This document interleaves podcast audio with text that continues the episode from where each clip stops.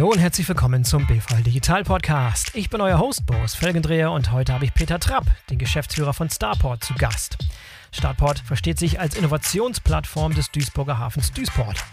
Peter Trapp und sein Team haben vor vier Jahren ein Inkubator- und Acceleratorprogramm ins Leben gerufen, das zweimal pro Jahr etwa 30 junge Startups auswählt, um gemeinsam innovative Lösungen zu entwickeln, die helfen sollen, die Logistik zu digitalisieren. Gefördert wird eine interessante, bunte Mischung von jungen Unternehmen aus dem In- und Ausland. Ich tauche heute gemeinsam mit Peter in alle Aspekte rund um Startport ein. Doch bevor wir loslegen, noch ein kleiner Hinweis in eigener Sache und dann geht's auch sofort los. Die Logistik verändert sich. Aktuelle Entwicklungen und neue Technologien stellen Logistiker in rasantem Tempo vor neue Herausforderungen. Best Practices zur Innovation und Austausch mit Business Insidern und Experten aus der Forschung erlebst du in unseren Live-Webinaren. Ob Internet of Things, künstliche Intelligenz oder Automatisierung im Warehouse. Bei uns lernst du neueste Technologien erfolgreich in deinem Unternehmen einzusetzen. Die Live-Webinare vom BVL Digital sind 60 bis 90-minütige Online-Events, an denen du von überall teilnehmen kannst. Im Sendeplan auf bvl-digital.de findest du alle Webinare und kannst dich direkt anmelden. Sei beim digitalen Wandel in Logistik und Supply Chain vorne dabei. Wir freuen uns auf dich. Hallo Peter, herzlich willkommen zum BVL Digital Podcast. Schön, dass du dabei bist. Hi Boris. Peter, du bist Geschäftsführer bei Startport, dem Accelerator und Inkubator für Logistik-Startups im Hafen Duisburg. Äh, ihr seid schon ein paar Jahre am Start. Gib uns mal ein bisschen so einmal kurz dein Background und dann, wie die Idee zu diesem Accelerator, Inkubator, Startport entstanden ist. Ja, gerne. Ähm, also im Hauptjob bin ich ähm, Finanzchef des Duisburger Hafens und Generalbevollmächtigter. Bin also mhm. so aus der ganz tradierten Ecke komme ich eigentlich, arbeite seit 20 Jahren für den Duisburger Hafen. Davor habe ich drei Jahre für einen heute untergegangenen Industriekonzern gearbeitet, komme also so aus der, aus der ganz alten, alten Welt. Mhm. Und vor vier Jahren haben wir gesagt, wir brauchen hier in Duisburg, hier am Standort in Nordrhein-Westfalen, in, in Deutschland einen Inkubator, der halt eben sich genau spezialisiert hat auf den Themenkomplex Digitalisierung in der Logistik. Und wir haben schon damals vor vier Jahren gesagt, wir müssen der Hotspot für Digitalisierung in der Logistik werden. Wann immer ein junger Mensch in Deutschland oder in, in, Europa sich Gedanken macht, aber im Wesentlichen immer Deutschland, der möchte sich selbstständig machen in dem Bereich, dann muss er zumindest wissen, dass es Duisburg gibt. Und warum haben wir das mhm. damals gemacht? Das hat eigentlich so zwei grundsätzliche Ideen gehabt. Das eine ist, wir sind mit unserem Standort im Duisburger Hafen, äh, wenn wir sicherlich später noch mal ein bisschen was dazu erzählen, wir sind im Wettbewerb mit anderen Standorten in Europa, in der Welt, in Deutschland und sagen, wir wollen die Wertigkeit des Standortes stärken wie stärken wir die? Indem wir die schlauen Brains und die guten Ideen hier am Standort haben. Aber es hat auch einen zweiten Aspekt, der mindestens so wichtig ist, wahrscheinlich sogar noch viel wichtiger. Wie sieht die Logistik heute aus und wie sieht die in Zukunft aus? Und was müssen wir eigentlich machen, dass die Logistik, die in Deutschland extrem stark ist, auch in Zukunft stark bleibt? Und das war so die Initialzündung, wo wir gesagt haben, das werden wir nur schaffen, diese Geschäftsmodelle der Zukunft zu entdecken, zu scouten, Projekte zu machen, wenn wir eben mit diesen Menschen in Kontakt kommen und das ähm, bei, bei uns vernetzen. Ja, da habt ihr auch zum richtigen Zeitpunkt aufs richtige Pferd gesetzt, so ein bisschen. Ne? Also ihr seid so ein bisschen am fast schon am Anfang ein bisschen von dieser Schwemme von Logistik-Tech-Startups, die aus Deutschland kommen, da zum richtigen Zeitpunkt am Start gewesen, oder? Im Nachhinein sieht das so aus, oder? Ja, also es war, wir hatten zwei Vorteile. Wir hatten keine Ahnung davon. Der Zeitpunkt war, glaube ich, wirklich richtig. Ja, das wird ja keine Ahnung. Das ist so ein bisschen, also ich bin da hingekommen, habe mein ganzes Leben Krawatte getragen, Anzug und so weiter und komme dann in so ein Startup-Umfeld, bekomme den Auftrag vom Vorstand zu sagen, jetzt bauen einen Inkubator auf und denke, ja gut, jetzt hast du dein ganzes Leben Anzug getragen, die rennen alle in Sneakers um dich, mit dir äh, um dich rum und mit Hoodies mhm. und du bist da jetzt der, der alte Herr und habe gedacht, okay, irgendwas hast du falsch gemacht. Aber am Ende habe ich verstanden, es ist alles das Gleiche. Es geht um gute Geschäfte, um gute Geschäftsideen und so, um das weiterzuentwickeln. Es geht um Kunden, es geht um Wirtschaftlichkeit, es geht um großes Geld, weil die ganzen Fonds so langsam sich vor vier Jahren äh, damit beschäftigt haben. Ja, und vor vier Jahren gab gab es keinen Inkubator, der diesen Themenfokus so gesetzt hat, wie wir ihn gesetzt haben. Digitalisierung in der Logistik. Das war ein langer Prozess bei uns intern. Das war auch nicht einfach, so wie wir das, also die Diskussionen, die wir darum geführt haben. Aber wir haben gesagt, okay, das ist der Fokus und wir können nur das. Das war damals ein bisschen ungewöhnlich, weil wir auch so an der Schnittstelle im Ruhrgebiet ähm, gearbeitet haben und arbeiten. Das Ruhrgebiet unterscheidet sich ja von anderen Regionen, da kommen wir sicherlich später nochmal dazu, was uns sehr in der Logistik geholfen hat. Woran habt ihr euch damals orientiert? Es gab damals schon Inkubatoren und Acceleratoren in anderen Bereichen. Habt ihr euch das so ein bisschen als Vorbild genommen? Damals zum Beispiel Y Combinator ist so der, die Urmutter sozusagen, das Erfolgsmittel aus den USA. War das so ein bisschen auch Vorbild? Habt ihr mal geguckt, was andere so machen und wie sowas aufgestellt ist? Ich weiß nicht, ob du die ehrliche Antwort oder die smarte Antwort äh, da, da haben möchtest. Also du müsstest mir jetzt sagen, aber ich nehme an, du nimmst die, du nimmst die ehrliche Antwort. Ich nehme beide, ich nehme beide. also äh, fangen wir mit der, mit, der, mit der ehrlichen an. Ähm, das war bei uns ein langer Findungsprozess. Intern haben sich viele Leute damit beschäftigt. Wir hatten auch eine externe Beratung mit dabei. Wie kann so ein Projekt aussehen? Äh, und es ist aber nichts passiert. Und irgendwann kam der damalige Vorstandsvorsitzende zu mir und hat gesagt, Herr Trapp, Sie müssen sich darum kümmern. Dann habe ich gesagt, ich habe so viel zu tun, ich möchte mich überhaupt nicht darum kümmern. Und dann hat er gesagt, doch, doch, Sie sind genau der Richtige. Okay. Und dann habe ich einfach angefangen. Ich habe mich nicht damit beschäftigt, was andere gemacht haben. Ich habe mich auch nicht mit der Branche per se beschäftigt, also der Branche der Startup-Inkubatoren, sondern mhm. ich habe ich bin Geschäftsführer auch in anderen Gesellschaften. Ich habe Kundenkontakt. Ich weiß, was auch Vertrieb bedeutet. Und ich, hab, ich weiß, wie Wirtschaftlichkeiten aussehen und wie eine Firma geführt wird, weiß ich wahrscheinlich auch nach so vielen Jahren. Und habe gesagt, diese Dinge sind immer die gleichen. Und hier ist das Umfeld nur ein anderes. Und deswegen habe ich einfach das gemacht, was mir meine Nase und mein Verstand gesagt haben und ähm, habe ein tolles Team drumherum aufgebaut, das ähm, ja da einen herausragenden Job gemacht hat. Ja. Ähm, das, war die, das war die ehrliche Antwort.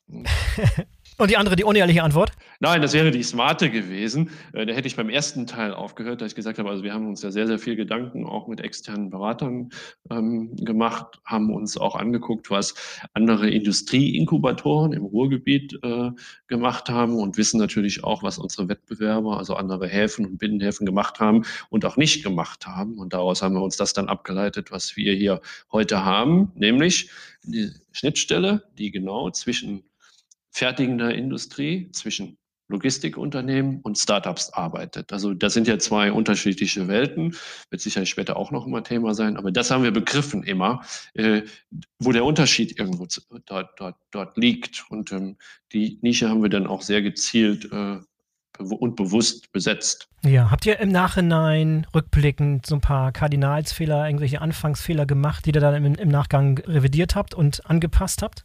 Sicherlich, da waren bestimmt ein paar, paar Fehlzündungen dabei, oder? Ja, also das war ja bei uns im Laufe der Entwicklung, wir hatten bei der Eröffnungsveranstaltung, hatten wir zwei Startups, die sich ähm, beworben oder die bei uns im Programm waren. Die, die haben mhm. sich beworben und die haben wir geholt für die Veröffnungs Eröffnungsveranstaltung. Und jetzt haben wir 97 ähm, Bewerbungen bei dem letzten Batch mhm. gehabt. Und dazwischen drin ist irgendetwas passiert. Und wir haben unseren Weg finden müssen, wie wir überhaupt attraktiv für, für, für Startups werden. Zum Anfang haben wir gedacht, wir machen das mit, mit Werbung in Printmedien. Da haben wir sehr schnell gelernt, dass also dieses ganze Thema Print ist eigentlich kein wirkliches ähm, dafür. Dann, ja, also ich, ich hatte ja auch irgendeinen Background. Ne? Und dann haben wir gedacht, okay, wir gehen auf, auf Messen. Da haben wir gemerkt, okay, das ist sehr viel, sehr viel Groundwork. Ähm, das war schon besser, als es über Printmedien äh, dann zu machen. Dann kam aber Gott sei Dank tatsächliche Projekte, die wir umgesetzt haben mit Startups. Und dann haben wir das ganze Thema Digitalisierung für uns in der Außendarstellung halt eben auch massiv besetzt und das hat uns sehr geholfen. Und jetzt ähm, machen wir das fast ausschließlich, unsere, ähm, unsere Werbung, wie wir unseren Startup-Inkubator bewerben, ähm, machen wir digital, machen kaum noch was in, in anderen Bereichen und kriegen halt eben sehr gute Reichweiten. Wir haben jetzt auch einen Film mit der BVB, also einen Werbefilm für Startups, hat der BVB mitgemacht. Das hat uns ähm, sehr geholfen. Ah, cool. Ähm, mhm. Das war, also das war so eine Lernkurve. Die zweite Lernkurve, die, die wir eigentlich immer noch durchmachen, ist, und das ist für die Logistik Logistikindustrie mega wichtig. Wie schaffe ich es, in ein etabliertes Unternehmen ein Startup mit, mit, also mit einem potenziellen Projekt reinzubekommen? Und das ist ja das, was wir jeden Tag versuchen, mal erfolgreicher, mal weniger erfolgreich. Und das ist unwahrscheinlich schwer. Dass man also wirklich sagt, also wie überzeuge ich jetzt die, die Startups sind heiß, die haben Lust, die haben Produkte. Und wie überzeuge ich jetzt ein etabliertes Unternehmen, und im Ruhrgebiet haben wir halt eben viele Industriekonzerne, ähm, dass die sagen, okay, wir machen ein Geschäft, wir machen ein Pilotprojekt mit einem Startup. Und ähm, auch so die, die Vorstellung vor vier Jahren, heute ist das wieder deutlich professionalisierter. Ein Startup ist nicht gleich billig, also dass die eine Anwendung haben, die nichts kostet, sondern das steckt ja sehr viel Brain, da steckt Geld dahinter, da steckt Mühen dahinter, stecken Sorgen, da stecken Verpflichtungen, die haben ja auch Mitarbeiter und so weiter und das halt, muss halt eben auch ordentlich bepreist werden. Und ähm, diese Kurve, an der arbeiten wir immer noch, wie man es schafft, es in Unternehmen äh, also reinzubekommen. Aber es hat sich da auch etwas geändert. Das ganze Thema also auch das Geld, das Startups zur Verfügung steht, war vor vier Jahren deutlich schwieriger, glaube ich, zu bekommen als jetzt heute. Also auf jeden Fall bei uns, für unseren Standort. Also die ganzen VC-Fonds entdecken ja diese Startup-Welt in der Logistik. Ja. Äh, Logistik war immer ein bisschen anders als andere Branchen. Ähm, entdecken die ja gerade massiv. Und das ist natürlich auch eine Entwicklung, die ich sage, die ist so im letzten Jahr auch passiert. Das begann so, glaube ich, so kurz vor Corona, dass diese ganzen Fonds, aus welchen Gründen auch immer, möchte ich nur mutmaßen, aber die Logistik Logistik doch sehr stark ähm, auch besetzen und es bei den großen VC-Fonds extra spezialisierte Abteilungen gibt, die dann halt eben auch reingehen in, in Logistik-Startups, die da eine gewisse Expertise haben. Ne? Und, ähm, aber das ist so, wie bekomme ich Startups und wie bekomme ich Projekte von Startups in Firmen? Da sind, glaube ich, die größten, die größten Lernkurven bei uns gewesen. Und wir haben viel Geld auf dem Weg auch ausgegeben für Events, für Projekte äh, und ähm, Dinge, auch Berater, die wir im Nachhinein hätten nicht ausgeben müssen. Also das ist sicherlich so. Ja, aber du hast sicherlich auch gemerkt, dass die Bereitschaft von, von jungen Startup-Gründern jetzt einfach auch verstärkt da ist. Vielleicht auch durch diese Tatsache, dass mehr Finanzierung da ist, vielleicht auch deshalb, weil große Vorbilder inzwischen entstehen. Also so große Unternehmen, die in, innerhalb von wenigen Jahren zu Unicorns werden. Das ist schon so ein Magnet. Das macht schon ein bisschen aufmerksam und, und bewegt vielleicht den einen oder anderen Startup-Gründer, der vielleicht in der Vergangenheit gezögert hätte, doch schon mal dahin diesen, diesen Schritt zu wagen. Oder merkt ihr das auch? Also das ist immer so einer meiner Lieblingspunkte, dass ich sage, wie entsteht Innovation? Das mhm. ist ja dann eigentlich so die Frage, und wer nimmt dann diese Initialzündung für sich wahr und macht sich selbstständig. Also ich sage, mhm. Innovation entsteht auf jeden Fall an Universitäten und Menschen, die also in der Universität noch sind und sich dann ausgründen. Ein Teil. Innovation mhm. entsteht auch zum Beispiel in Fraunhofer-Instituten, die an der Schnittstelle arbeiten. Innovation entsteht massiv in Firmen, also egal, ob das jetzt Logistikfirmen und andere Firmen sind. Und Innovation entsteht aus schlauen Köpfen, die sich selbstständig machen, die also schon ein paar Jahre Berufserfahrung Erfahrung haben und sagen, also ich habe jetzt die und die Problemstellung im Berufsleben gelernt und habe mit Partnern, die ich gefunden habe im Laufe meines Berufslebens, also Lösungen dafür entwickelt oder habe vor, diese Lösungen zu entwickeln, die eine Anwendung in der Industrie, in der Logistikindustrie, in der Industrie finden. Und ich glaube, dass also das für Fonds attraktiv geworden ist, vor allen Dingen dieser letzte Teil von Menschen, die sich dann halt eben auch ausgründen und sagen, okay, sie haben eine gewisse Berufserfahrung und das machen sie. Das ist, glaube ich, für Fonds im Moment das beste Beteiligung, also Beteiligungs- und Betätigungsfeld. Äh, und äh, da ist viel zusammengekommen. Das muss ich mhm. auch sagen. Ich habe die, die Köpfe, die ich hier äh, bei uns kennengelernt habe, da nötigt mir jeder einzelne Respekt ab für den Mut, für die Einsatzbereitschaft, aber auch für den Brain und auch die charakterliche Ausprägung, die die mitbringen, wenn die hier also erfolgreich dann tätig sind. Und das, glaube ich, das ist ähm, eine, das ist eine mega Entwicklung hier, glaube ich, gerade so auch in den letzten anderthalb, ein Jahr irgendwo. In der Tat. Ist es bei euch inzwischen eine bunte Mischung aus, aus Leuten, die in der Uni die Idee haben, beziehungsweise irgendwie aus der, aus der Forschung kommen oder schon jahrelang in der Industrie unterwegs sind? Ist das inzwischen eine bunte Mischung oder ist es noch sehr, sehr in eine Richtung geprägt? Wir haben hier eine Mischung national, international. Du kommst jetzt von der mhm. international, äh, von der von der nationalen. Wo kommen die eigentlich inhaltlich her? Und ich würde sagen, der ganz große Teil kommt aus dem Segment, das ich beschrieben habe, dass also Menschen schon Berufserfahrung haben mhm. und äh, da ähm, was machen wollen. Direkte universitäre Ausgründungen haben wir auch. Das sind aber wenige äh, und die sind halt eben frühphasig. Die docken in unserem Programm an und brauchen halt eben viele Beratungsdienstleistung, steuerliche, finanztechnische ähm, Beratung, Werbeberatung, juristische Beratung, also das, das Handwerkszeug. Ne? Während mhm. die, die schon weiter sind, die schielen natürlich auf unser Netzwerk. Wir im Duisburger Hafen haben ja 350 Firmen, die hier angesiedelt sind mit 50.000 Beschäftigten und sind halt eben in die Ruhrgebietsindustrie sehr gut vernetzt und da zielen die halt eben verstärkt ähm, ab und ähm, auch drauf ab. Also das ist so, würde ich sagen, inhaltlich auf jeden Fall so diese, diese grundsätzliche Zweiteilung. So jetzt aus Fraunhofer-Instituten oder äh, das, das, also da haben wir jetzt, glaube ich, keine Ausgründung bei uns aus dem Fraunhofer-Institut jetzt gehabt im Laufe der Jahre, dass die also zu uns gekommen sind. Fraunhofer Institut hat ja auch eine Logistiksparte, eine eigene, die auch extrem, extrem stark ist. Sie haben eigentlich keine richtige Notwendigkeit, ähm, zu uns zu kommen.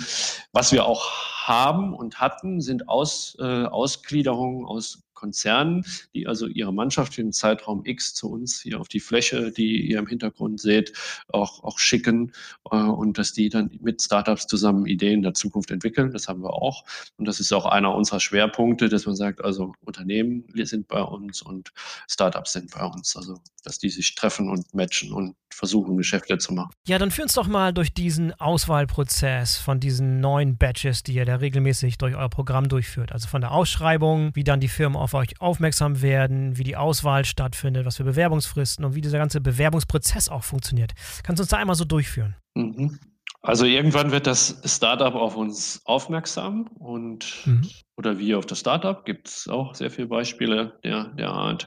Und wir haben prinzipiell zweimal im Jahr ähm, haben wir eine Bewerbungsfrist äh, mhm. und dann reicht das Startup bei uns seinen Pitch-Test ein ähm, und dann schauen wir uns das, das an und mittlerweile, weil wir halt eben 97 Bewerbungen hatten, treffen mhm. wir eine gewisse Vorauswahl, also dass die, die keinen Logistik-Fit haben, als Beispiel, die, ähm, die scheiden dann schon relativ früh aus, aber die, die Logistik fit haben und wo alles passt, die stellen wir einer Jury bei uns vor. Wir haben ich weiß gar nicht, wie viel köpfig die Jury ist. Also da sind ähm, ganz viele Menschen dabei, die Ahnung haben aus dem, aus dem Segment Universitätsprofessoren, Anwälte, Unternehmer. Also außerhalb, also keine Menschen, die bei uns im Unternehmen arbeiten, sondern die dann sagen, okay, und von unseren Exklusivpartnern auch, die haben auch Menschen ähm, in, der, in der Jury sitzen. Wir sind ja vollständig privat finanziert und die suchen dieses Startup dann, dann, dann aus. Dann gibt es dann halt eben zwei Tage, müssen die armen Jurymitglieder sich alles angucken.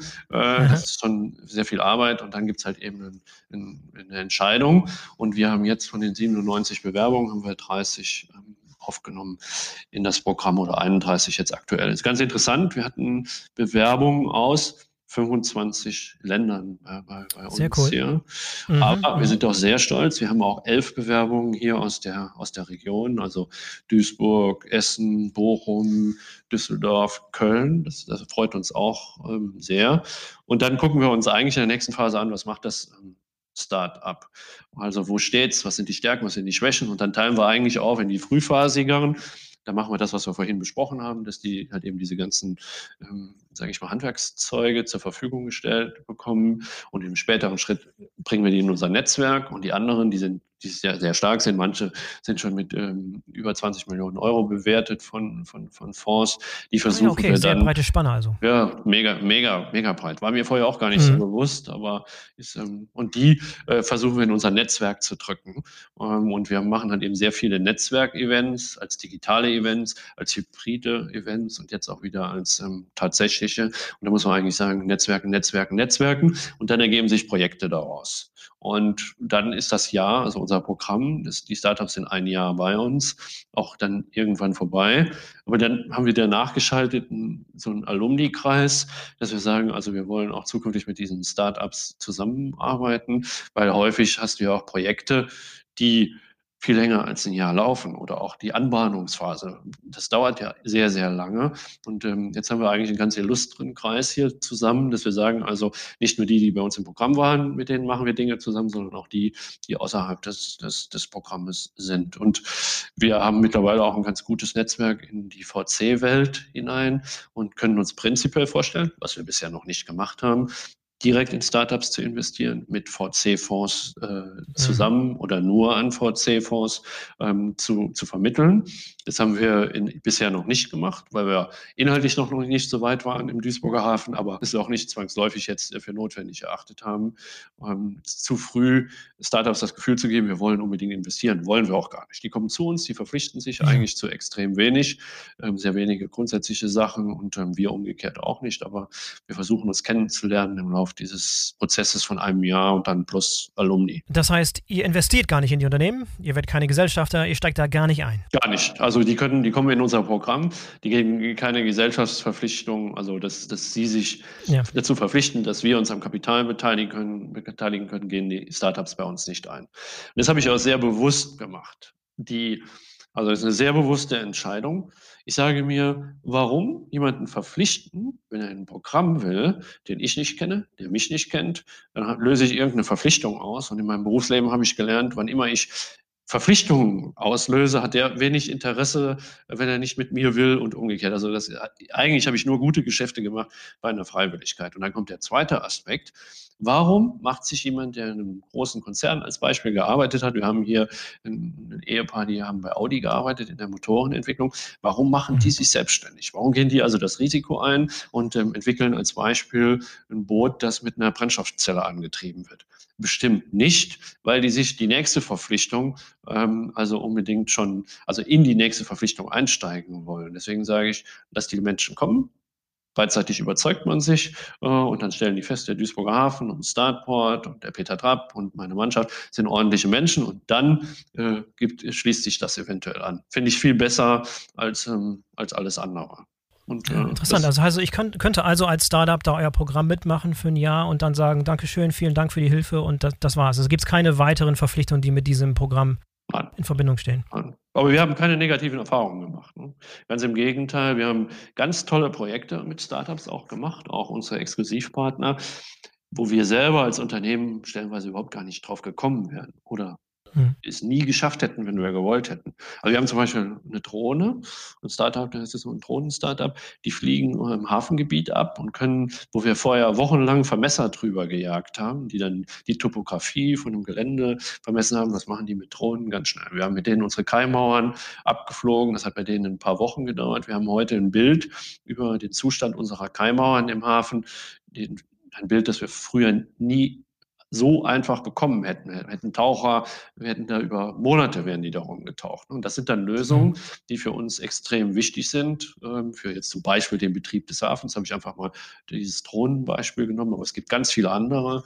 Ähm, da wären wir nie dran gekommen. Und deswegen kann ich nur wirklich sagen, das ist für Startups toll. Sie haben eine total, tolle Referenz, tolle Pro Projekte, tolle Produkte, die sie anbieten können und für die Unternehmen auch. Es gibt eigentlich nur Gewinner dabei, weil die Lösungen haben wie jetzt die, die ich jetzt äh, angesprochen habe. Ja, und wenn ich, äh, wenn ich einer von der, den Vertretern bin, die ganz, ganz früh am Start sind, das heißt, ich habe nur eine Idee gehabt, dann kann ich zum Beispiel auch da bei euch eine Fläche beziehen und da bei euch in dieser Coworking Space Fläche erstmal ein Büro beziehen. Ja, also wir auch, haben, auch das ist kostenfrei, da muss ich mich daran beteiligen, das wird zur Verfügung gestellt? Nein, also äh, die, die Büros, die Startups dürfen die Büros selber benutzen. Ne? Also, mhm. das, ähm, das, also die dürfen die benutzen, ohne die, dass die was bei uns bezahlen, die, die bei uns im Programm sind.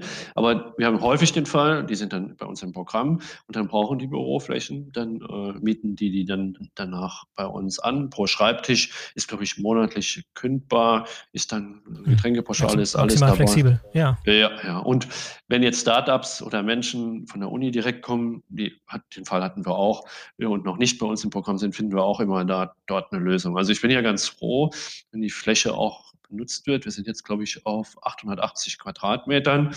Ähm, und wir machen das ja mittlerweile hybrid. Zum Anfang habe ich immer gedacht, Fläche ist, äh, ist wichtig, aber es ja, ist eigentlich. Hat sich gar nicht geändert, ne? Fläche, Fläche ist relativ geworden, ja. Ja, es ist mega relativ geworden. Nichtsdestotrotz äh, wird sie angenommen, ist ein tolles Instrument, aber äh, und wir bieten das auch aktiv an, aber äh, es ist nicht alles. Das muss ich auch immer wieder sagen, weil zum Anfang, dann sind, wenn wir Gäste hatten, äh, dann sagen die, wo sind die ganzen Startups? Da sage ich, ja, die, die arbeiten auch digital. Dann denke ich immer, also jeder redet über digitales Arbeiten, ne, aber die Fläche bei, im Startup-Inkubator muss dann immer auch äh, komplett voll sein und alle Startups ausschließlich ähm, digital arbeiten. Und wenn wir das nicht anbieten würden, auch das digitale Startport-Programm, hätten wir keine Bewerbung aus 25 Ländern. Also mhm. äh, ich sage, das hängt irgendwo zusammen und man kann halt eben tolle Reichweiten dadurch schaffen. Ja, das finde ich interessant. 25 Länder. Wie weit gestreut sind die da? Aus welchen exotischen Ländern äh, kommen die Startups? Ähm, also wir haben aus Russland hatten wir ähm, auch ähm, Bewerbungen. Wir hatten auch ähm, eine Bewerbung kam aus, aus Afrika, sogar aus, ähm, aus, aus Zentralafrika. Äh, mhm. Aus China haben wir leider noch keine Bewerbung gehabt. Gut, wir machen noch da ist es wahrscheinlich ein bisschen schwieriger, auch Bewerbungen Aber zu da machen. Kommt da bestimmt, wir können gleich nochmal über das Thema neue Seidenstraße ja. zu sprechen. Da kann ich mir vorstellen, da kommt, da kommt bestimmt noch was. Ja, ja hoffentlich. Okay. Ja, also ich arbeite hart daran. Äh, ja, und dann halt eben europäische Länder da, dabei. Und äh, wir hatten jetzt so einen, so einen Kongress ähm, und eine, so eine Startup-Veranstaltung, die digitale vor ein paar Monaten, waren auch zum Beispiel aus Brasilien Leute. Also mich hat es selber total überrascht, was du also was, was da eigentlich passiert ist, wenn man es digital anbietet. Und mhm. das hört sich alles toll an, aber das sind alles Menschen, Kontakte und Geschäftsideen, auf die man normalerweise in Duisburg nicht kommen würde. Deswegen kann ich auch immer nur sagen, ja. die Unternehmen, die wir ja hier auch brauchen, auch weitere Exklusivpartner und Partner, die haben hier eine ganz tolle Möglichkeit, ähm, weit zu streuen wenn sie die Bereitschaft haben, zu gucken und mit uns zu gucken und sagen, was passiert in der Logistikwelt an, an, an Logistiklösungen. Da ist auch Unsinn dabei, aber im Ausnahmefall, würde ich wirklich sagen. Ja, glaubst du, dass, dass viele dieser, gerade dieser Startups, die von weit herkommen, einen konkreten Bezug zum Hafen Duisburg suchen? Oder äh, sagen die, egal, ein tolles Programm, das kann meinetwegen auch in Timbuktu sein, jetzt ist es gerade in Duisburg, super? Oder, oder wie schätzt du ein die Wichtigkeit dieser, dieses Ökosystems Duisburg und diese, diese Anziehungskraft vom, vom Hafen Duisburg? Also ich glaube, dass der Duisburger Hafen extrem wichtig ist als Anziehungspunkt, weil wir ja einer der Logistik-Hotspots in Europa sind. Es gibt ähm, mhm. gerade im Inland ja auch keinen größeren. Wahrscheinlich, das ist schon ein maximales Fund, dass wir da auf den, einfach auch dann auf die, auf die, auf die Waage legen. Und äh, das ist gepaart mit dem industriellen Hintergrund, das wir im Ruhrgebiet haben. Aber fürs Ruhrgebiet, glaube ich, muss man schon auch schon wieder mehr Werbung machen. Also es ist ein komplexeres Produkt als ein Hafen mit einer Logistikwirtschaft. Aber in dem Moment, in dem wir das anfangen und sagen, so viele Menschen wohnen hier, diese Möglichkeiten, so viele Universitäten, so viele Industrieunternehmen haben wir hier, dann liegt uns die Welt offen. Und ich hatte gerade, komme ich aus einer Geschäftsführersitzung mit Kollegen von uns, die, das ist ein Logistikunternehmen, das wir auch im, im Verbund haben. Diese Region ist super interessant, auch für Chinesen, also für chinesische Online-Händler, ähm, weil hier halt eben auch so viele Menschen leben und man von hier aus halt eben auch recht schnell das europäische Ausland ähm, erreicht. Und diejenigen, die sich damit beschäftigen, die äh, verstehen das sehr, sehr schnell. Also ähm, das ist schon auch geografisch eine, eine Top-Lage für auch so, so ein Geschäft. Ja, wenn du jetzt nochmal so guckst, diese Anzahl Unternehmen, die ihr bisher in eurem Programm gehabt habt, seit, seit Beginn des Programms, wie teilen die sich so auf? Was sind das, äh, was sind das für Unternehmen? Wie würdest du die kategorisieren in Bezug auf die Art von Technologie, die zum Einsatz kommt oder die Art von Lösung, für welchen Modus, für welchen Logistikmodus? Kann, kannst du da so ein bisschen einen Überblick geben, wo die herkommen? Was sind das für Unternehmen, die da am Start sind? Also meine erste Unterteilung ist, ist es was rein Software-basiertes oder ist es wirklich was, was ich, ähm, was ich an, anpacken kann, also die dann mhm. eine, eine, eine, technische Lösung haben? Bei den technischen Lösungen, äh, als Beispiel das, was ich vorhin genannt hatte, das Thema Drohnen oder das Thema Wasserstoff. Wir haben auch ähm, eine selbstfahrende Batterie, die dann zum Auto fährt und das Auto auflädt. Und dann gibt es auf der anderen Seite reine Plattformen, Buchungsplattformen als Beispiel, Optimierung von innerstädtischem Verkehr, ähm, dann oder wie gehen Retouren von Dingen, die wir im Internet kaufen, möglichst effizient ähm, wieder, wieder zurück. Das sind ähm, solche Dinge. Und dann gibt es Dinge, die äh, das, das auch so ein bisschen, ein bisschen verbinden, wie zum Beispiel Gabelstapler, Flottenmanagement, das verbindet ja dann, ähm, also herstellerunabhängiges Gabelstapler, Flottenmanagement, das verbindet dann halt eben genau ähm, die, die Daten, die man haben mhm. möchte mhm. und dann die, die, die Hardware, die da, die da rumfährt. Es gibt viel um das Thema ähm, Sensorik, auch das Thema KI, also Estimated Arrival Time, also ein großes Problem für uns im Hafen ist ja, wann kommt das Schiff? Aber noch viel schlimmer ist, man glaubt es kaum, wann kommt der Zug? Und das Allerschlimmste ist, wann kommt der Zug aus ähm, China? Also, und da, da gibt es halt eben Menschen, die dort auch Dinge entwickelt haben, die dir sagen können, wann geht ein Kran kaputt mit Sensorik. Die kann aber auch sagen, mit künstlicher Intelligenz, wann geht der Kran kaputt. Der kann ja aber auch, wenn sie sich damit beschäftigen, sagen, also wann bei gewissen Events, die eintreten oder nicht eintreten, kommt der Zug in Duisburg an. Und das ist natürlich für eine Effizienz äh, eines Standortes, aber auch für eine CO2-Reduktion extrem wichtig, weil die Terminals sind aus, die sind voll und der LKW und der Zug müssen halt eben zum richtigen Zeitpunkt ähm, zusammenkommen. Kommen die nicht zum richtigen Zeitpunkt zusammen, kostet es Geld und kostet das äh, Umweltbelastung. Und das kann man äh, halt eben durch in, in intelligente Instrumente kann man das ähm, auch ähm, natürlich reduzieren. Ganz spannende Sache, was wir als Produkt haben, ist, da kamen Jungs, das ist so, das war sehr am Anfang, die haben eine App entwickelt, wo man mit dem Handy durch den ähm, Kölner Zoo gehen kann. Sagt einem dann, also kann, hier ist es das Zoo, also es ist irgendwie die Rehe, da sind, ist der Löwe, da hinten sind die Krokodile und leitet einen so durch dieses Handy. Und das ähm, haben wir relativ gut für uns, oder nicht gut, sondern Kollegen haben das erkannt und haben gesagt, dieses Handy und diese App kann man auch benutzen, den Lkw-Fahrer mehrsprachig an die richtige Stelle im Container-Terminal zu fahren. Das sind natürlich dann Anwendungen, wo auch ähm, ich, Querverweise ähm, notwendig sind und dann verbindet man plötzlich also den Lkw-Fahrer mehrsprachig äh, mit dem ERP-System des Container-Terminals. Mhm. Das sind natürlich Dinge, die kann man für Werksgelände äh, benutzen, wo einem dann der, der Pförtner kompliziert äh, die Pläne zeigt, es müssen rechts und links rumfahren, dann irrt der Lkw da wieder rum oder wir, wenn wir zum Bürogebäude gehen, im großen Werksgelände, ist das nichts anderes. Und das sind alles Dinge, die halt eben die Logistik effizienter und digitaler machen. Und mhm. ich, da, das ist immer so mein, mein Lieblingspunkt. Ich sage, diese Chance müssen wir in der Logistik ergreifen. Wenn wir die nicht ergreifen, werden andere in Zukunft uns sagen, wie die Logistik von morgen aussieht. Und das ist, in Deutschland wäre das super schade, weil Deutschland ist wahrscheinlich noch der weltweit beste Logistikstandort.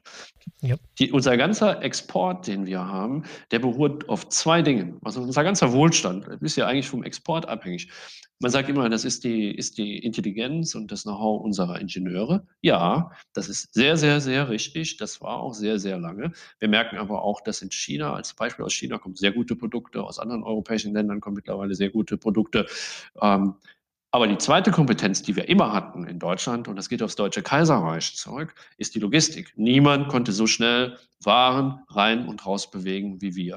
Und deswegen leide ich immer so, wenn ich dann ähm, durch die Ruhrgebietsstädte gehe, aber auch andere Städte und sehe dann Brücken, Eisenbahnbrücken, die aus Kaisers Zeiten sind sträflicher kann man, sieht man ja, man kennt man ja, weil die genietet sind. Die halten besser als heute ähm, die, die, die Brücken, die wir über den Rhein bauen und so weiter. Die Dinger wurden genietet und da fahren heute unsere Züge, unsere Eisenbahnen, unser, unser Güterverkehr drüber. Und ich sage, das zweitwichtigste Asset, das wir neben den Ingenieuren haben, ist unsere Logistik und damit unsere Infrastruktur. Mit der müssten wir diametral anders umgehen. Und dann sind wir jetzt wieder bei dem Thema Digitalisierung in der Logistik. Ohne die Digitalisierung werden uns andere werden das vormachen, wie, wie es geht. Und deswegen kann ich immer nur dafür werben, liebe Unternehmen, guckt euch an, was die Startups, in, was die machen, was die für Lösungen haben. Man kann dann dazu sagen, das brauche ich nicht, das brauche ich nicht, das brauche ich nicht, aber angucken. Und dafür ist mhm. Startport, aber auch andere Orte, sind ganz tolle ähm, Stellen, Anlaufpunkte, wo man sich das sehr unkompliziert angucken kann und ein Bild entwickeln kann. Und das ist eigentlich unser ganzer Grund, warum wir da sind, den ich jetzt an der Stelle äh, so ein bisschen enthusiastisch ja. habe einfließen lassen. Ja, was mich besonders fasziniert, ist diese, diese große Facette an Leuten, die du bisher durch dein Büro hast kommen sehen, aus 25 verschiedenen Ländern.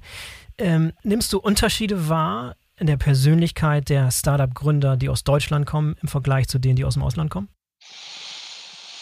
Ja, also ich würde, ja. ich, ich, ich, ich, weiß nicht, also ähm, es gibt immer Unterschiede in der Arbeitskultur. Also gehen wir nur mhm. zu unserem französischen Nachbarn, dann, dann merken wir, dass gewisse soziale Aspekte, ähm, wie man miteinander umgeht, anders ausgeprägt sind, als das in Deutschland äh, ausgeprägt wird. Aber so tendenziell würde ich ehrlich sagen, dass die Unterschiede da gar nicht so, so extrem groß sind. Es mhm. mag meine Wahrnehmung mag da falsch sein, aber mhm. ähm, die Menschen sind alle so hoch und gut gebildet im, im großen Fall. Und wenn die ein gewisses Bildungsniveau erreicht haben, das ist ein internationaler Standard, der dort ähm, mittlerweile überall auch geboten und erreicht wird, dass also ich jetzt nicht äh, von diametral großen Unterschieden aus, ausgehen mhm. können. Aber ich meine, Holländer sind extrem kreativ ähm, und ähm, pushy und können extrem gut verhandeln. Deutsche haben sicherlich einen stärkeren, sage ich mal, technologischen ähm, Aspekt. Und ähm, es gibt Unterschiede, aber die sind, gehen sie nach Bayern und gehen sie ins Saarland, haben sie schon Unterschiede. Also, aber ich bin selber Saarländer und äh, ja, aber so relevant würde ich die nicht bezeichnen. Ja, nun sind die Charaktermerkmale von euren Startup-Gründern besonders wichtig. Es ist, eine, es ist eine schwierige Aufgabe, es ist kein einfaches Umfeld, das ist manchmal so ein bisschen ja, man braucht Leute, die da, die da den langen Atem haben, die Lust dazu haben, die experimentierfreudig sind, die risikofreudig sind. Was sind so die Kriterien, nach denen ihr schaut? Was sind, was sind für euch so die, die Erfolgsfaktoren vom, vom Charakter her, von der Einstellung, vom, vom Mindset her, nach denen ihr sucht? Ja, also die Frage höre ich, höre ich häufiger. Ich ähm, mhm. tue mir auch so von Batch zu Batch eigentlich ein bisschen schwerer, sie zu beantworten. Warum mhm. äh, ist das so?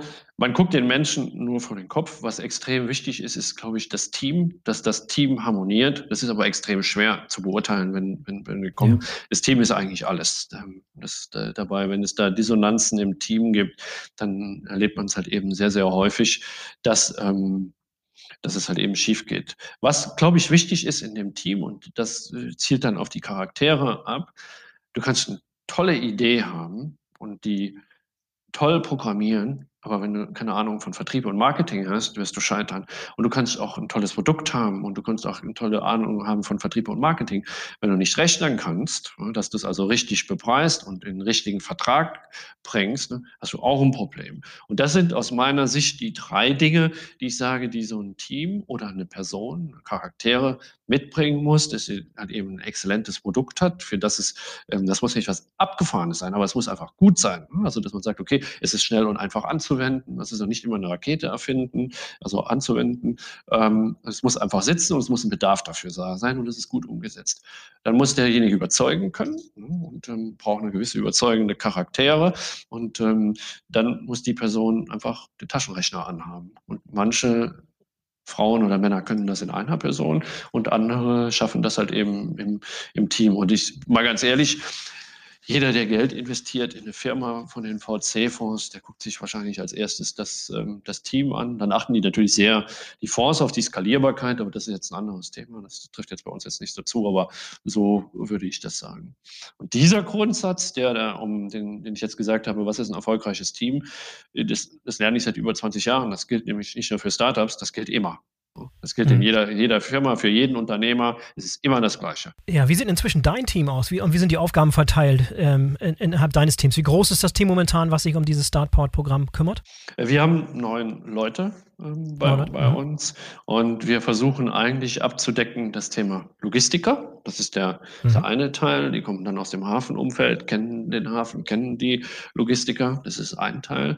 Dann gibt es sehr spezifische Anforderungen an das Startup-Ökosystem. Also wie kommt man in so ein Startup-Ökosystem? Wie kommt man mit den Startups zusammen? Wie kommuniziert man äh, mit denen? Das ist ein sehr, sehr wichtiger Aspekt. Also so Startup-Manager, wie macht man macht dann Verträge mit denen, was mhm. sind deren Goodfields und Badfields. Dann ist das Thema Kommunikation und Marketing, also gerade soziale Medien hat eben ein sehr wichtiges, besetzt jemand anderes bei uns. Und jetzt immer stärker für uns das ganze Thema ähm, VC-Umfeld. Also wie, wie vernetzt man zu, zu VC-Fonds? Wie bewertet man auch selber? Also wir scouten ja derzeit auch aktiv, dass wir sagen, also wo ist eine Investitionsmöglichkeit ähm, für uns? Mhm. Und diese, diese Bewertbarkeit, das nimmt jetzt, jetzt derzeit sehr zu.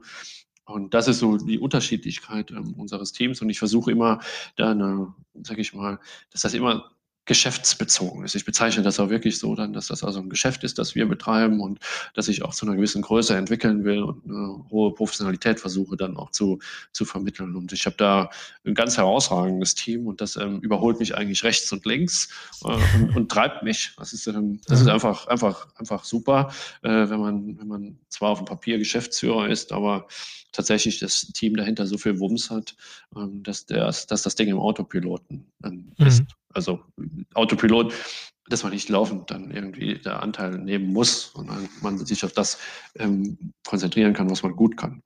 Ja, du hattest vorhin schon mal so ein paar Startup-Ideen und Konzepte und Technologien erwähnt, die bei euch im Programm sind bzw. waren. Was sind denn so exemplarisch ein paar Startups, die du mal hervorheben kannst? Äh, vielleicht ein paar, die schon prominent sind, die man kennen muss, die groß rausgekommen sind oder die auch irgendwie schon komplett im Einsatz sind. Gib mal so ein paar interessante Beispiele, mhm. die man vielleicht kennen könnte. Also, ähm, wir haben als Beispiel, das ist ein das ist Einprägsam. Das ist auch ein tolles Produkt. Wir haben mit einem Startup, das heißt My Germany, äh, haben wir ein Produkt ähm, aufgelegt, das die programmieren mit uns zusammen ähm, einen Webshop auf dem chinesischen Alibaba, ähm, hm. wo wir Produkte von deutschen Mittelständlern bewerben, verkaufen und dann die gesamte Verzollung und den Transport über die Züge, die von Duisburg nach China gehen, dann dorthin bringen. Das ist deswegen ein tolles Produkt, weil es deutschem Mittelstand zum Beispiel Autopflegeprodukte, ganz tolles Produkt dort ähm, in China, mhm. also deutsche Autopflegeprodukte, wahrscheinlich ja. für deutsche Autos in China. Ähm, und man diesem Unternehmer dann da extrem mithelfen kann. Und My Germany ist natürlich auch sehr einprägsam. Alleine der Brand, der Name ist wahrscheinlich schon sehr viel wert und das ist eine ganz tolle Sache. Oder wir haben ein anderes Startup, das ist im Fork On. Ja. Da mal sagen, das ist interessant. Das, das hätte ich jetzt gar nicht erwartet, dass du so ein Beispiel bringst. Das ist, äh, das mal was Neues. Interessant. Warum hast du es nicht erwartet? ja, weil, weil, ja, also E-Commerce für, für einen Mittelständler in Deutschland, in China, über Alibaba, da kommt schon viele Sachen zusammen. Da seid ihr ja, ja, ja. an der Schnittstelle von vielen, vielen interessanten Sachen. In der Tat. Aber die Fragestellung ist, der deutsche Mittelständler ähm, hat ein gutes Tool in der Hand und es gibt bei den Zügen von China nach Deutschland, die sind immer voll und die Züge von Deutschland nach China sind ähm, nicht voll. Also die haben eine Auslastung von, sagen wir mal, 70 Prozent irgendwo. Ne? Und das ist auch ein Problem. Also man, man löst viele, viele Probleme durch zum Beispiel sowas, äh, durch, durch, durch, durch das Startup durch das ja. Startup. Ja, ein anderes Startup, zum Beispiel ForkOn, die haben Gabelstapler herstellerübergreifend eine Software entwickelt, die die gesamte Gabelstaplerflotte durch ähm, ja, digitalisiert. Man weiß also genau, wie viele Laufstunden, wo ist der Gabelstapler, wie ist die Reparatur und so weiter. Und früher war das so, ähm, der Hersteller A hatte das, der Hersteller B hatte das, der Hersteller C hatte das und die Unternehmen haben nie nur eine Gabelstaplerflotte von einem Hersteller. Das liegt irgendwo in der, in, in der Natur ähm, der, der, der Sache. Und ähm, wir haben noch ein, noch ein anderes Startup, das hat sich ähm, damit, das heißt VFM, das hat sich darauf spezialisiert, äh, für einfache Tätigkeiten, von denen es in der Logistik auch viele gibt, ähm, Tutorials, E-Tutorials anzubieten. Also angefangen haben das. Die haben in, in dem Stadion für einen Caterer in dem Stadion ähm, Filme entwickelt in, Mehrspr in der Mehrsprachigkeit, äh, wie Bratwürste richtig gebraten werden, für den Kunden aufbereitet werden und dem Kunden dann im Stadion zur Verfügung gestellt werden. Und diese einfachen Tätigkeiten mit E-Tutorials, hochprofessionell gemacht, die kann man, haben wir in der Logistik überall. Also derjenige, der jetzt ähm, die Weinflaschen äh, verpackt, was wir digital irgendwo bestellt haben. Und wir haben Menschen, ähm, die in Deutschland nach Deutschland gekommen sind, die nach wie vor auch kommen, die eine, eine Hoffnung äh, haben, in, in, dieses Land zu kommen. Und wie bringt man die in Arbeit und wie können die ihr Leben ähm, dann auch ähm, gut leben, indem sie eben auch angelernt werden. Und Vorher war das so, man hat dann, was weiß ich, den syrischen Vorarbeiter gebraucht, der den Syrern, die man eingestellt hat, ähm, das beigebracht hat. Das kann jetzt aber diese Software auch. Und die können sich das auch mhm. nochmal angucken zu Hause und können dann sagen, okay, und das sind Tools, die entscheiden darüber, ob wir in der Logistik für Tätigkeiten X, Y und Z ähm, genug Arbeitspersonal haben. Jeder, der in der Logistik arbeitet, weiß, wie kompliziert das ganze Thema ist, ähm, Fachkräfte und Arbeitskräfte zu, zu bekommen. Das sind so drei Beispiele. Möchte aber auch sagen, wir haben ganz viele Beispiele. Ich möchte jetzt also all die anderen, die ich jetzt vielleicht ja. nicht erwähnt habe, auch nochmal sagen. Also es sind jetzt einfach drei Beispiele, die wir jetzt in dem Moment ja, ähm, interessante Beispiele haben, haben, haben, haben wir einfach viele. Und ähm, der eine oder andere dieser Unternehmer ähm, die sind mir auch beim Abendtermin zugelaufen. Der eine saß zum Beispiel, ist egal wer, saß bei einem Event, hat den Preis den ersten nicht gewonnen, war ganz enttäuscht, habe ich eine Visitenkarte hingelegt, habe ich gesagt, ruf mich einfach mal an. Und da ist was, ähm, was ganz Tolles draus geworden. Hat jetzt eine Finanzierungsrunde mit, glaube ich, zweieinhalb Millionen hinter sich. Ähm, mhm. Auch, weil wir ihn natürlich in den Auftrag gebracht haben, aber wir haben nur einen kleinen Baustein zu seinem Erfolg ähm, dort, dort gegeben. Und das sind die Geschichten, die wir schreiben und auf die wir hier bei Startport stolz sind. Ja, aber ich, ich kann mir vorstellen, dass ihr, ich meine, du hast es vorhin schon kurz angedeutet, dass ihr irgendwann Richtung auch Finanzierung gehen wollt. Ich, ich kann mir vorstellen, dass wenn du ein paar Mal ein paar erfolgreiche Startups, die sozusagen ganz, ganz klein als Idee durch euer Programm gegangen sind und dann ganz groß rauskommen, wird es wahrscheinlich dann irgendwann auch finanziell irgendwie ein bisschen an dem, an dem Erfolg teilhaben. Und ich glaube, ihr werdet, ob spät oder lang, auch euch finanziell beteiligen an den Startups. Oder nicht? Also wir sind auf jeden Fall offen dafür. Wir sind da, sind auf jeden Fall, je nachdem über welches Vehikel, aber sind wir, sind wir offen, es wird auch kommen. Weil die, die Notwendigkeit in digitale Investitionen ist extrem hoch. Sie war noch nie so hoch. Ja. Und ähm, die gesamte Branche, ich war jetzt auch gerade in Paris, da sitzen ja sehr viele VC-Fonds. Der größte in Europa hat, glaube ich, 22 Milliarden Euro, die er in Startups investiert und in Geschäftsideen. Und die ganzen Unternehmen, die investieren auch im Moment so viel äh, in, in dieses ganze Thema digitale Geschäfte, digitale Geschäftsmodelle, ähm, Ergänzen der digitalen oder der, der Geschäfte durch digitale Lösungen. Und es ja. ist einfach im Moment so ein bisschen wie Klondike. Es ist ähm, eine, spannende, eine spannende Phase, in der wir uns hier befinden. Ja, ja, und was sind so weitere Veränderungen in der Zukunft, die du dir vorstellen kannst, wo die Reise hingehen könnte mit euch? Du hast jetzt schon ein paar Dinge angedeutet, aber vielleicht noch ein paar weitere, was du glaubst. Wie sieht das ganze Programm 2030 aus und in diesem Jahrzehnt? Wie geht es weiter? Wie sieht die Evolution aus? Also wir haben in Duisburg zwei Themenschwerpunkte, die ähm, für den Standort Duisburg und die Region herausragend sind. Das eine ist das Thema Wasserstoff. Ja Stahlindustrie. Stahlindustrie wird zukünftig mit Wasserstoff betrieben werden. Und ähm, wir haben also hier Duisburg, die Stadt Duisburg, die Region, aber auch die größere Region, mit 110 Millionen Euro gefördert, um genau so ein Wasserstoff-Hub zu werden, was auch was mit der Versorgung der Stahlindustrie mit Wasserstoff zu tun hat, aber auch etwas zu tun mit der Versorgung ähm, der Logistikanrainer bei uns im Hafen und der Region, die Wasserstoff brauchen. Dort werden wir sehr gezielt ähm, auch ein Thema als Startport ähm, besetzen. Also wir scouten aktiv nach Wasserstoff-Startups. Ähm, das wird man sehen, was dabei rauskommt. Da denke ich, hat Duisburg herausragende ähm, Zukunftschancen, selber, also Duisburg äh, mit, den, mit den Stahlwerken. Aber jeder redet über Wasserstoff und Wasserstoff-Startups, aber der Markt ist sehr, sehr eng. Wenn wir sehen, ob wir da einen Erfolg produzieren können, werden wir aber auf jeden Fall besetzen, werden wir auch sehr hart dran arbeiten.